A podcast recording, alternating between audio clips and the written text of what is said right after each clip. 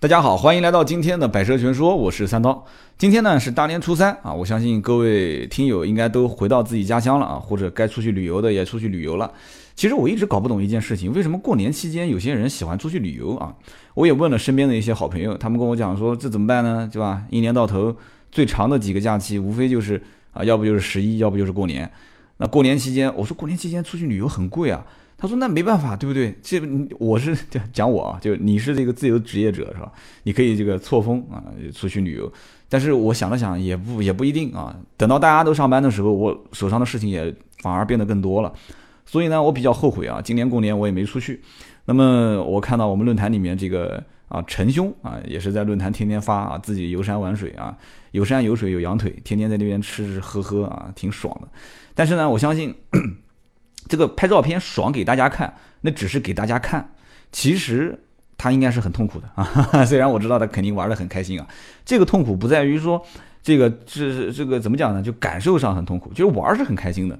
但是我相信开车出行啊，自驾游这中间一定会有许许多多的一些这个困难啊。这当然不会跟别人讲，只是自己心里面清楚。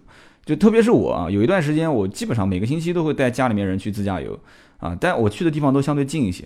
呃，好像只去过一两次，是住过一个晚上啊。大多数可能都是去，然后当天就回。我呢，其实比较怕去一些陌生的地方啊。开车，我指的是开车啊。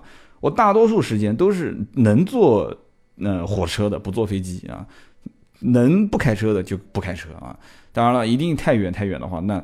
动车也没有的话，那飞机就飞机。其实飞机我也挺怕，因为飞机那个完全是把脑袋憋裤腰带上面去去坐啊，就是完全没有逃生的可能。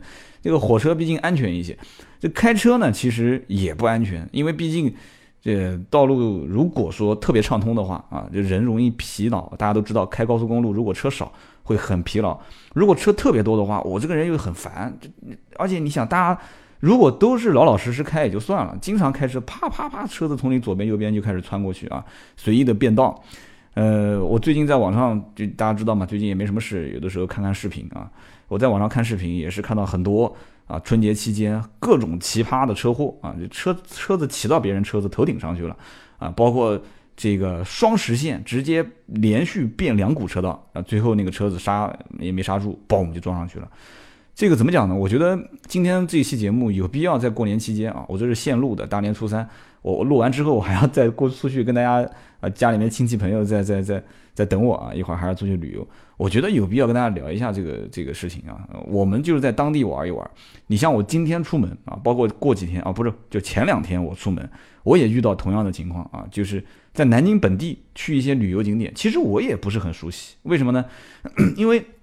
你说谁没事往旅游景点里面钻呢？对不对？所以你像我要是去一些，别说旅游景点了，过了长江大桥，有些地方我都不是很熟。所以呢，哦，我今天就要跟大家聊这个话题，叫做在陌生的地方开车需要注意的一些问题点啊。首先，我本身我不喜欢到陌生的地方开车。因为现在本身交通很发达，我出门你上网简单搜一下就知道了，对吧？坐飞机还是坐坐动车还是怎么样，还是坐长途大巴？去了以后到那边你不行就打个车就是了，对吧？我觉得比开车应该还是方便一些。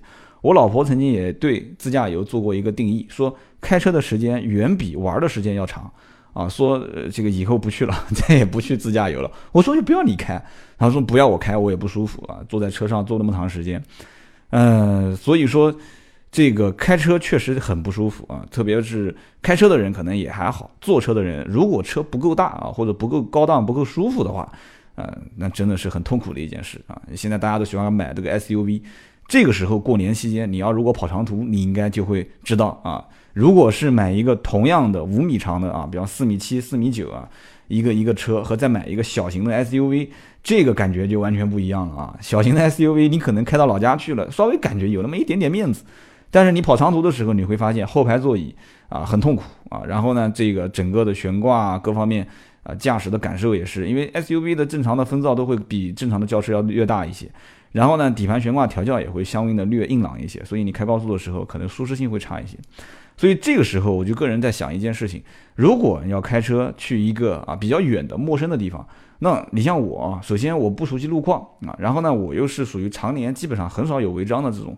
呃，这种驾驶员啊，所以我出门之前，我一般会备两套地图啊。有的人会觉得说很奇葩，就像有的时候我等红绿灯的时候，啊，窗户摇下来的时候，旁边人看到我车子里面的景象，他会觉得 这个人好奇葩。我车子里面会有两套地图，一般有的时候呢，我会把车载的地图打开啊，但是车上的地图大家知道，如果是原车配的导航，一般都不怎么样啊，都不太好使。如果你出门的时候啊，你你用的是一个原车导航。啊，你不带手机导航的话，那我只能说很佩服你啊，非常非常佩服啊！你到一个陌生的地方，你什么地目的地啊，从来也没去过，当地的这个路你也不熟悉，车载导航只能给你导一个大概的目的地啊。我个人一直是这么判断的，它的准确性啊，包括它对你的真正驾驶意图的判断都不是很很标准啊。相反，其实手机的导航。因为它手机导航基本上也不用你付费嘛，对吧？它长期给你经常定时更新更新啊，所以手机的导航的准确率啊，它的敏感度会相应的高一些啊。到了各个路口，提前给你啊出现一些这种 3D 的图像，提前出现一些啊语音的提示。所以一般我出行到一个陌生的地点。我会用两套地图啊，你不不要笑我很奇葩，我我就是这么奇葩啊！我会用两套地图，有的时候我甚至连车上的地图都不用，我用两个手机同时两个地图导，一个地图开声音，一个一个地图不开声音，这也无所谓的，两那个两个地图我同时看，但是只有一个地图有声音，这也不要紧，对吧？但是他们两个人导的路线有的时候还会出现差别啊。同样，如果我选择默认就是优化的路径的话，两个地图导的这个路线都会差别，有的时候还蛮大的啊。那么差在什么地方呢？我给大家举个例子啊，举两个例子，都是最近我发生的事情，在我身上发生的事情。比方说，我前段时间去浦口，大家如果关注我的新浪微博的话，大家会看到啊，我前段时间到浦口的一个兄弟开的改装店去玩，然后呢，我因为不熟悉嘛，然后他跟我讲，你导一个地方叫什么什么百货，我说那没问题啊，我这很简单，导了一下，导完之后，两个地图分别啊要求我，一个是走二桥。啊，一个是呃不，一个是走长江隧道，一个是走走长江大桥，其实也无所谓，为什么呢？因为长江隧道现在反正也也这个叫什么免免费了嘛，对吧？那么这个长江大桥现在如果走，我怕会堵，所以当时我第一方案是想稍微绕远一点，我从长江隧道走，然后走快速路。但是后来我想了一下，不对呀，长江大桥好像就是我当时去的那一天还是呃一个工作日的上午，我觉得应该不会太堵车。啊，所以我当时想碰碰运气啊，从长江大桥走，因为那样的话会很近，从我们家基本上是一条直线就过去了。结果呢，我走之前我还用，我跟大家曾经讲过，我说在某一些城市会有一些软件可以提前看监控。我当时打开手机软件，你看现在多方便啊！我打开手机软件，我当时就把那个大桥的监控探头给调了出来，看了一下啊，这一路上面基本上都这个还算是比较畅通啊，流量比较大，但是车子不堵。然后呢，我还是不放心。我用百度地图又看了一眼啊，就是它不会显示这个绿线、黄线跟红线嘛，对吧？红线就是特别拥堵，黄线呢就是一般啊，绿线的话就是很畅通。后来我看了一下，嗯，基本上就是有一点地方是黄线，其他都是绿线。所以呢，当时我就决定从大桥走。那么我从大桥走之后，两个导航地图我同时都开，我同时都开，我就算认识路我也开。有人讲了，你认识路你还开它干什么呢？我曾经跟大家也聊过一期吧，好像是讲过关于就是如何避免行驶过程中的一些违章。呃，我提到过一个叫考拉，不是考拉 FM 哈，喜马拉雅要找我算账了，叫考拉电子狗啊，其实也挺好用啊。考拉电子狗打开之后放在放在车上，你什么都不用管啊，然后它就会一直会提醒你啊，前方有测速探头，前方有这个叫什么红绿灯啊，红绿灯路口啊，前方有什么禁止通行，有什么什么什么，反正它一路都会给你报啊。反正这个呢，也是身边有一两个朋友一直用的不错，推荐给我啊。有的时候我会用，有的时候我也记不得。那么导航其实地图里面本身它随机带的就有啊，因为导航地图你如果把网络打开的话，它也会随机到了一个陌生的地方。但是我建议大家是提前把地图下好，要不然的话这个流量确实是不得了啊。提前把地图下好。那么高德是没有地图是不可以用的，那么百度是没有地图，只要你有流量，它照样可以给你用。所以这也是两个地图有一点点小区别的地方。你比方说，我到一个地方，我我我临时出差，我忘了下地图了，那怎么办？那我这个人其实流量也不够用啊，那我舍不得去下这个高德地图，那我就直接把百度打开啊。我宁愿百度在一边用一边用我的流量，我也不想去下一个流量，对吧？所以说这个反正个人性格，你要如果说你你你无所谓，那你就这样用。但是我一般都是两个地图同时开。那么当时我去了桥北，就是当时推荐我走。长江隧道的那个，他一看我不往那个方向走了，他就啪就导航重新跳离过来，就跳转到了我的这个路线。那基本上看跟这个我记不得是高德还是百度了，就两个地图的路线基本是一致了。但是过了长江大桥之后啊，过了几个红绿灯之后，我就发现两个地图开始有一点点不一样了。一个地图呢是让我沿着高架往前开，开到下面一个路口啊，原地掉个头，然后再右转。那么另外一个地图呢是让我在就前面的这第一个红绿灯直接左转弯，左转弯，然后画一个像 C 一样的这个，就是左转右转右转，就绕个圈。哎，当时我就觉得很奇怪。你说我是直行，然后掉个头右转，还是再按照刚刚讲的，就第一个红绿灯左转，然后绕一个圈？我当时第一反应是这样子的，我觉得就是说应该是选择原地第一个红绿灯左转弯，再绕一个圈。为什么？我估计是这个地图的版本，它判断前面的那个路口啊被封了，或者是前面那个路口的红绿灯是不允许左转弯的。因为我当时目测那个地图上的那个那个路口啊，应该。不用掉头，直接就可以左转，但他让我掉个头再右转弯再过去，哎，所以说我觉得很奇怪，所以当时呢，我就选择了当时第一个红绿灯左转弯，就是其中一个地图版本给我推荐的路径。那么左转完之后往前开，右转，再往前开，再右转，等于划了一个圈嘛，划了个圈之后，哎，然后那个目的地就在我的右手边就到了。到了之后呢，我就问那个我的兄弟，我说我刚刚从高架下来，从长江大桥过来之后。大桥过来之后，如果我按照第一个地图一直往前开，那么会怎么办？他说你一直往前开，没有路口可以拐。我说那个导航地图让我掉呃原地掉个头，然后再右转弯嘛。他说啊那是以前，现在那个高架直接连成快速路，一路就到前面去了。然后你到前面一个路口掉个头，还要走好远，然后再往回开大概一两个红绿灯，然后再右转弯。哦，我说原来是这么回事。我说那我回去呢？他说回去没关系，你直接右转弯就一路走就可以了。所以说导航地图这个东西啊，确实有的时候。啊，你也别说它是万能的，两个地图是最保险的啊，或者三个地图还要再加上人为的判断。那么用地图还有一些小技巧是什么呢？就是说，如果说到了一个目的地，你比方说，我觉得现在有很多地图就不人性化，以前其实还是有的，但是现在不知道为什么反而不是不是很多了。就是什么样的提示呢？停车场的提示。你比方说，我要是导一个地图，就像我前两天还是讲我自己的案例啊，我去老门东。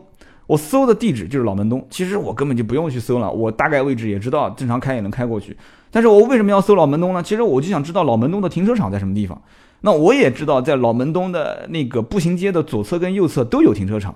但你知道，在那种地方啊，人流量那么大，而且我目测来看的话，那边也会啊很多很多的一些外地车辆，他们会跟我一样，都是用导航地图去同一个地点。所以说，大家都如果在一个目的地，比方说从高架下来，然后再导到那个位置，我们家附近它正好又是一个这个绕城公路啊，什么国道又特别多的地方，那我很有可能我的路径就跟外地到南京来玩的这些啊游客的导航的路径是一致的。那么最终我们都会挤到一条小路上，这一件事情会经常发生在就是旅游高峰期。所以在旅游的高峰期，包括这一次过年期间，大家如果到外地去玩，我强烈建议大家。导航地图导的这个路径啊，你如果大致上能判断怎么回去，你已经了解了，尽量不要用导航的第一个推荐路径的位置走，稍微调整一下，就是避开那些特别拥挤的路段啊。你比方说前两天我也吃了这个亏，你说我去老门东，其实我一开始不是去老门东，我是去那个大报恩寺，啊，稍微对南京的这个两个地点有点了解，都知道其实靠得很近。那我从应天高架一下来，下来之后左转弯，我我就发现坏了啊。我发现高架一下来，第一个红绿灯左转弯，然后就一长排车排着队在那个地方等左转弯。我就在想，可能会有很多的人今天会到这边来玩。后来我就发现，而且有很多都是外地车牌啊，都是来那个大报恩寺玩的。那么左转弯转过去之后，我就发现又坏了。怎么坏了呢？就是一转过来，我就看到一块牌子，叫做“停车地点请向前”。它指的那个向前的那个箭头是在我的后方，也就是说。如果我是在等红绿灯排队的第一辆车，我就能看得到。其实看到应该也晚了，就是我也搞不清楚，到现在为止我也搞不清楚，到底是应该那个红绿灯直行再掉头，它指的那个后方是指那个位置，还是指那个红绿灯原地掉头往回开是停车场？所以你要让我往左拐的话，我拐过去看到那块牌子就已经已经迟了。然后很多车也是停在路边，那个车那个地方路段特别堵，有的都问交警，有的也不知道停车场在什么地方。然后就像我。我当时也是不想等了，我就问车上的这个老婆，然后我妈，我说那个玩不玩？他们说就这个样子了，还玩什么呢？就直接去老门东了。然后我们就掉个脸，直接往老门东开。你想，我还是当地人啊，说来都还让大家笑话。那么一转个弯往老门东开，我就发现其实有很多车跟我等红绿灯也不等了，也是直接啪车子就往前开，就往老门东的方向开。开到前面一个路口啊，一个红绿灯右转弯，我就发现又堵在那个地方了，很多很多车都堵在那个位置。其实大家都知道，去老门东有两三个路口都可以同时往那个方向走，但是呢，大多数的车都是从我这个方向，然后挤到那个小巷子里面，所以那个巷子一共就两股车道，就堵得水泄不通啊。所以我就在讲啊。以前我在试驾某一款车型的时候，也遇到这样的一情况，也是他们讲，就是说，当遇到了一个啊导航同时往一个路线上导的时候，他会发现那个路段突然出现一个大量的这个车流量，那么有一些智能的这个车载导航就已经开始出现了这样的一个提示，会问你啊前方会有拥堵路段是否绕行，这个时候我建议大家还是选择是啊绕行一下，哪怕你不在高速公路，你下到省道，前两天你比方说我听沪宁高速。车流量非常大啊！节目里面就主持人一直在提示啊，不要上高速啦，不要上高速啦，去走省道，去走省道啊，省道会比高速更加的通畅。那么这个时候，我也建议大家啊，会稍微变通一下。嗯，那么到了这个老门东的路口啊，导航就提示我啊，因为我要找停车场。但是找不到，那怎么办呢？导航就提示我说：“哎，你要往前开，再往右拐。”我也不知道他导给我那个位置是什么地方。但是再往前开的时候，如果要往右拐，那就直接撞墙了。前面右边没有没有路哈，是直接一个围挡围起来了。所以包括上次我去参加一个车友会的一个年会也是一样的，就是把很多的车友直接导到了一个死胡同里面，然后几个车友开个车。然后互相看到了以后还在闪灯啊，大家都在示意，一看很明显都是导航同时导过来的，所以说导航不是万能的，所以我一般都会开两个导航在车上。那么同时我也是强烈建议，其实我们到任何一个地方，哪怕旅游景点也好，哪怕去一个商场也好，哪怕去一个目的地也好，其实我们想找的是什么？不是这个地方，而是这个地方的停车场。我可以这么理解吧？其实我们到任何一个陌生的地方，其实想找的就是停车场。导航导到目的地是干嘛的？导到目的地不就是把车停稳，然后去办事情嘛，对不对？去玩嘛？所以导航地图找停车场其实是一个十分关键的一个要素。但是你比方说，你像我，我要搜大报恩寺，它不给我显示停车场在什么地方；我要如果搜老门东，它也不给我显示停车场在什么地方。我记得以前很多导航都是搜一个地方，它就直接给我显示停车场啊，我觉得很奇怪，还是难道我搜索的方式不对吗？啊，这是一个。二一个呢，我也给大家提个醒啊，就是在异地开车，交警他虽然过年，但是也有值班的，道路不熟悉，一定要学会看。啊，各地的一些违章的车牌啊，不是车牌就是警示牌，这些违章的警示牌，有的时候还相对来讲不是很显眼啊。我当年就吃过亏啊，我在这个苏州的太仓一个路段，当时是轮渡，轮渡去什么地方我记不得了，当时就是啊，就开开开开开开开，我看所有的车哎，没有什么人超速，大家都开得很慢。那我们当时开的是辆三点零的老别克啊。很多很多年前了，当时啊还很巧，我们几个人出差轮流开，正好那个路段轮到我开，也是在陌生的那个地方去开车啊。然后呢，我还没怎么踩油门就一路开，开过去之后说我超速，我觉得很奇怪。然后我们车上的两个兄弟也觉得很奇怪，说他开那么慢，怎么可能超速呢？他说此地限速六十，嗯，然后我开了六十七，因为百分之十以内不算超速嘛。所以我也不知道该怎么说了啊。但是也有一种说法说六十公里以内是不能算超速的，但是他正好压在六十嘛，你没办法。所以说，陌生的地方开车一定要看是不是单行线啊，有没有超速，有没有车速探头，呃，很多的一些包括红绿灯啊啊，是不是有些地方，你比方说有些地方它右转弯是不受灯控的。你像在南京啊，我相信很多外地人到南京来都不习惯，南京的右转弯的路它是有灯控的，而且右转弯的灯有的有的路灯还很奇怪，它就是说如果是红灯的时候，它啪全部都是红灯。啊，它没有一个单单独的右转弯的灯，但是它啪一挑绿灯的时候，右转弯有绿灯啊，直行也有绿灯，所以这个时候就有些外地人就搞不懂，因为其实这很简单，很容易判别。如果是那个圆形的红灯，那你是可以直接右转弯的，对吧？这个我相信绝大多数人都知道。但是呢，如果是呃右转弯也是红灯，直行也是红灯，是有箭头的，那对不起，你一定要在那个地方等啊。还有一些地方呢，比方说直行跟右转弯是在同一个这个道路上面一个标识。那么右转弯是绿灯，直行是红灯，能不能走？那这肯定可以走，对吧？但是你不可以在旁边的那一股只有直行的车道上面去右转弯，这是不可以的。我也看过很多司机很任性啊，右边那股是右转弯车道啊，然后中间那股是直行，他看直行加右转，啪，直接又在直行车道上右转了啊，这是不可以的。所以说，包括还有掉头也是，因为你到一些陌生的地方。有的地方掉头，它是有单独的掉头的红灯；有的地方掉头是没有单独掉头的红灯，它只有比方说左转弯的红绿灯啊，或者说在左转弯的红绿灯的路口，它特意给你开了一个口子，就是你不要开到前面的感应线的那个位置，你直接可以掉头。那这些东西其实你到异地去开车，这也是我比较麻觉得麻烦的地方，就是很多的交通规则它也不一样，标识是一样的，但是标识很多啊，要包括有一些单行线，还有一些地方限制外地牌照的车，这谁能看得到呢？啊，我就像上次我到长江大桥的那一头去办事，办完事回来之后，我就看到很很搞笑的一个现象，我说，哎，这个前面车怎么不动啊？然后我也不按喇叭，我觉得按喇叭是特别不礼貌的现象，但是后面已经喇叭按成一片了，我就那边等。然后前面一辆本田 CRV 啊，就等等等等等了半天，他等不及了，打了个方向，差一点跟右边呃过来的车子撞到一起，所以变道也是特别危险的一件事情。那我当时就一直不变道，我我相信前面如果是事故的话，前面车肯定都让了，都变道了，但前面车不变道，肯定前面不是事故啊。所以呢，当时我就在那边等，我不知道发生什么事情了。然后一点一点的车子开始慢慢慢慢往前动，后来我才发现，哦，原来是一辆外地车，一辆速记就是连云港的车。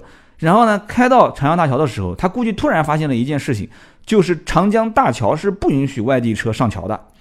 但是，而且前面有一排探头，我不知道现在这个探头是不是已经可以智能到自动识别外地车牌跟本地车牌。但是我我觉得应该没有那么智能。但是我相信一点就是，如果长江大桥的那一头站着一排交警。那只要是外地车手一拦啊，这个车停下来，那肯定就曝光。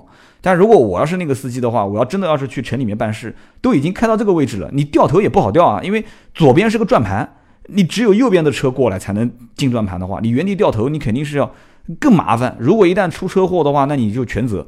而且你难道你觉得压那个双黄线那一排探头他不拍吗？不一回事吗？有什么好犹豫的呢？你直接就往前开就是了，你碰碰运气吧，那怎么办呢？所以当时 我走的时候，那个连云港车牌那个车还在原地没动，他也不知道到底是往前开，往前开也开不了，原地掉头也掉不了，很尴尬。所以异地开车确实很头疼啊！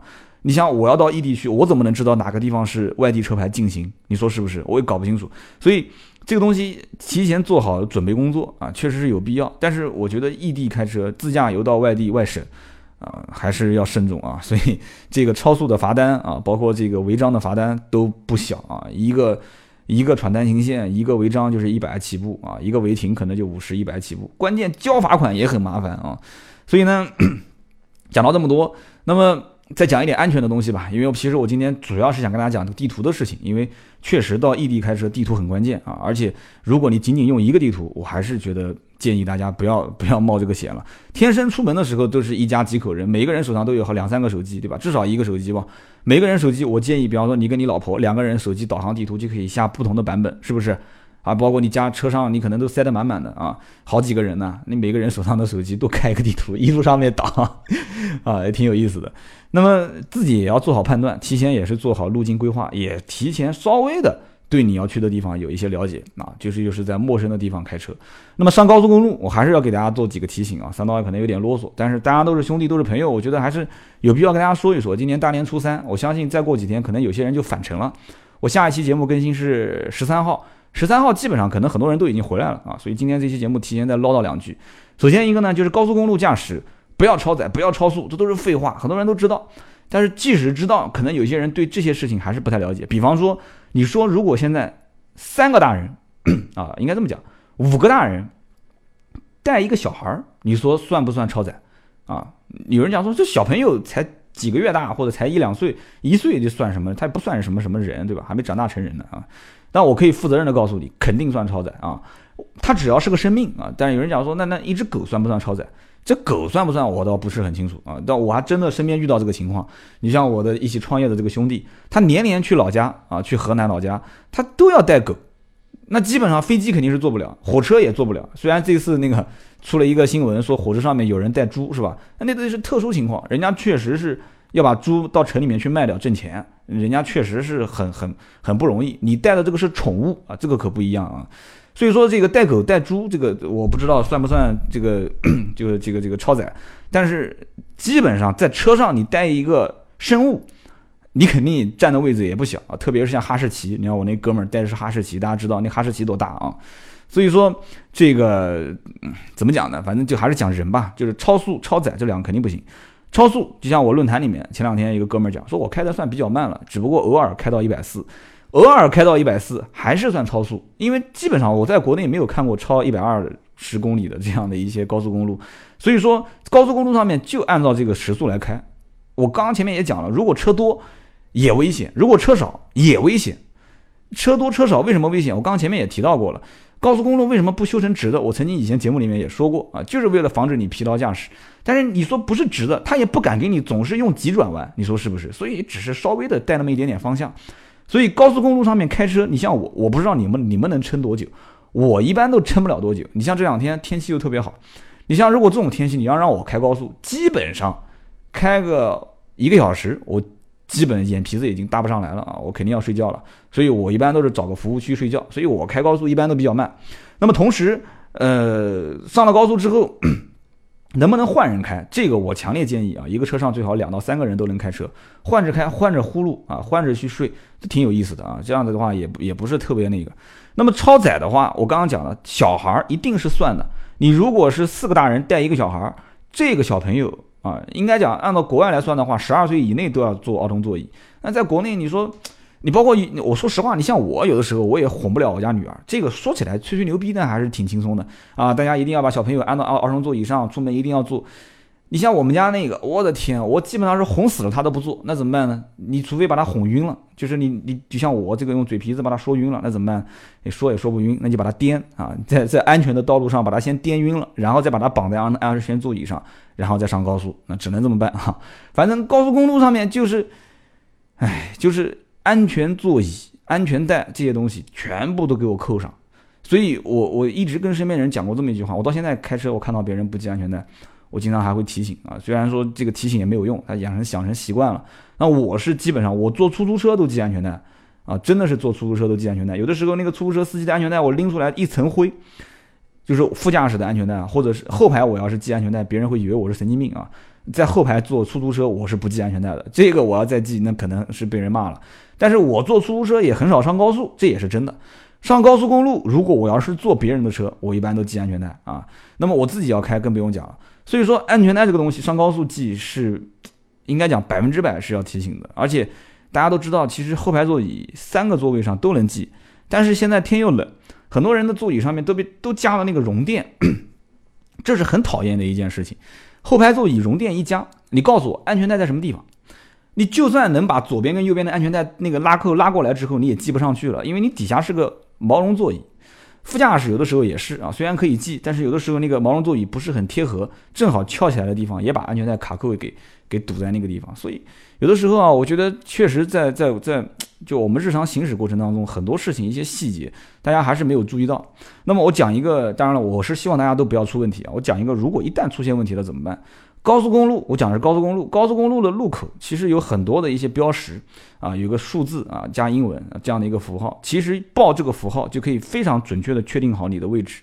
而且全国各地的每一条高速公路只有唯一的一个代码啊，G 幺零啊，G 四五啊，G 五二啊，什么什么高速，你只要说是在哪一条高速上面什么一个路口，基本上你非常快就可以断定你在什么位置，而且还会有那种啊数字啊，就是越来越少的那个数字。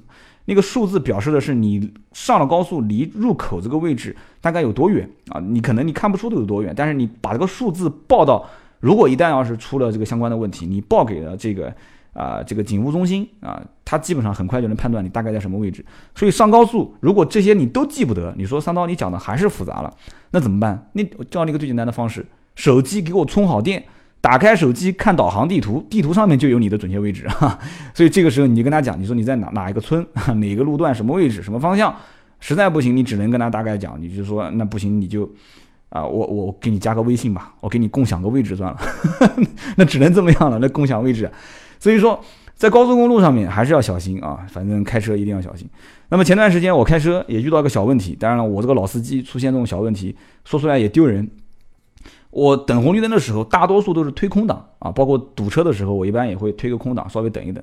那一天呢，在车上跟人聊天啊，就是跟家里面人聊天，因为过年了嘛，对吧？就是家里面亲戚一起出门，这车上肯定是要聊天唠嗑啊，聊啊聊啊聊啊聊。然后正好堵车，堵车的时候呢，我踩着刹车，踩着刹车呢，我就没有推到空挡，没有推到空挡的时候呢，旁边我家宝宝的玩具掉地上了啊，我帮他去捡东西，捡东西，听好了，捡东西是。非常非常容易出问题的啊！我这还是停车停得稳稳的，有一些兄弟是开车的时候捡东西，那就是危险的不像个样了啊。所以说我排队的时候，就是在老门东前面不是堵车嘛，排队的时候我帮他捡东西，捡完东西抬头一看，我离前面那辆车估计就差几公分了。为什么？因为我踩着刹车，我认为是踩死了。我帮他捡东西的时候，刹车的力道已经开始产生了变化，车子开始慢慢的往前走。我的个老天！现在想想看，还是一身冷汗。所以推空挡也危险，推空挡要拉拉手刹，推空挡不拉手刹，刹车不踩。我有一次在医院门口等着排队进去的时候，哪知道那是个小小的坡道，然后后面一直在按喇叭。我当时也是在跟我父亲在讲话，一直在说话，在说话。然后当时也那天比较急啊，那天不晓得是什么事情，也比较急。然后呢，就听听后面按喇叭，我也不知道怎么回事。然后梆，车子跟后面就轻轻的、轻轻的碰到了一点点，还不错。我态度也比较好，跟人家解释了半天。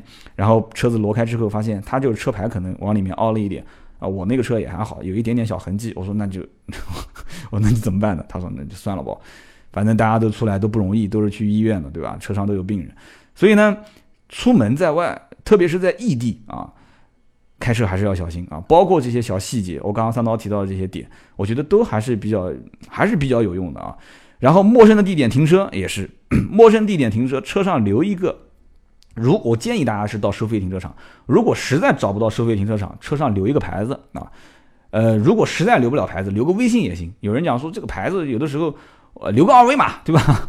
有的时候说手机号码容易暴露隐私，你就留个二维码，这也行，扫一下家里微信啊，然后再跟你去去去语音一下，是不是？就是说，确实是这样子的啊。你到一个陌生地点，如果实在是找不到停车位置的话，稍微停一个呃相对安全的地方，留个留个手机号啊，这是我觉得有必要的。